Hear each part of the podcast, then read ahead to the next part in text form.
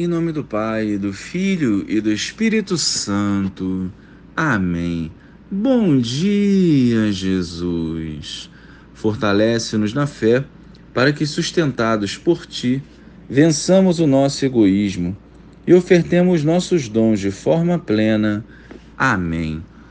Naquele tempo, Jesus acrescentou uma parábola porque estava perto de Jerusalém e eles pensavam que o reino de Deus ia chegar logo. Então Jesus disse: Um homem nobre partiu para um país distante a fim de ser coroado rei e depois voltar.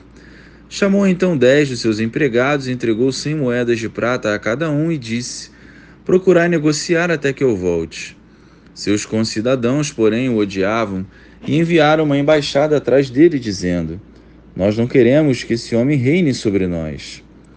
Mas o homem foi coroado rei e voltou. Mandou chamar os empregados, aos quais havia dado dinheiro, a fim de saber quanto cada um havia lucrado. O primeiro chegou e disse: Senhor, as cem moedas renderam dez vezes mais. O homem disse: Muito bem, servo bom. Como foste fiel em coisas pequenas, recebe o governo de dez cidades. O segundo chegou e disse: Senhor, as cem moedas renderam cinco vezes mais.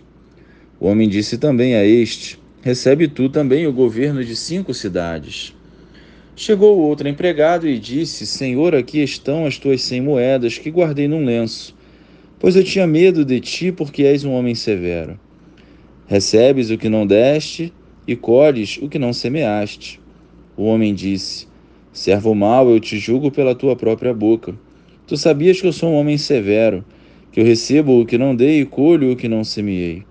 Então por que tu não depositaste meu dinheiro no banco? Ao chegar, eu o retiraria com juros. Depois disse ao que estavam aí presentes: Tirai dele as cem moedas e dai àqueles que têm mil. Os presentes disseram: Senhor, esse já tem cem mil moedas. Eles responderam: Eu vos digo: a todo aquele que já possui será dado mais ainda, mas a aquele que nada tem será tirado até mesmo o que tem. E quanto a esses inimigos, que não queriam que eu reinasse sobre eles, trazei-os aqui e matai-os na minha frente. Jesus caminhava à frente dos discípulos, subindo para Jerusalém. Louvado seja o nosso Senhor Jesus Cristo, para sempre seja louvado. O homem nobre, que é Jesus, viaja para um país distante, que é a casa do Pai, para ser rei, a sua morte e volta depois, que seria a sua ressurreição para o julgamento. Os empregados que fazem frutificar tomarão parte do governo do reino. O empregado medroso que nada produz não terá parte no reino de Deus.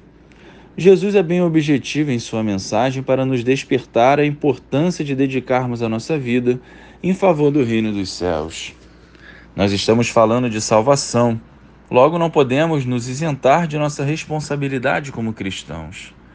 Uma vez convertidos, não produzir frutos significa não alcançar a salvação.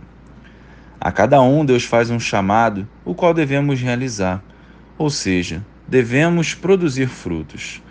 Não importa o tamanho do chamado, nós precisamos vivê-lo para edificar o reino neste mundo e desfrutar do céu quando formos chamados. À medida que correspondermos, Deus nos confiará ainda mais, pois muitos são chamados, porém poucos escolhidos.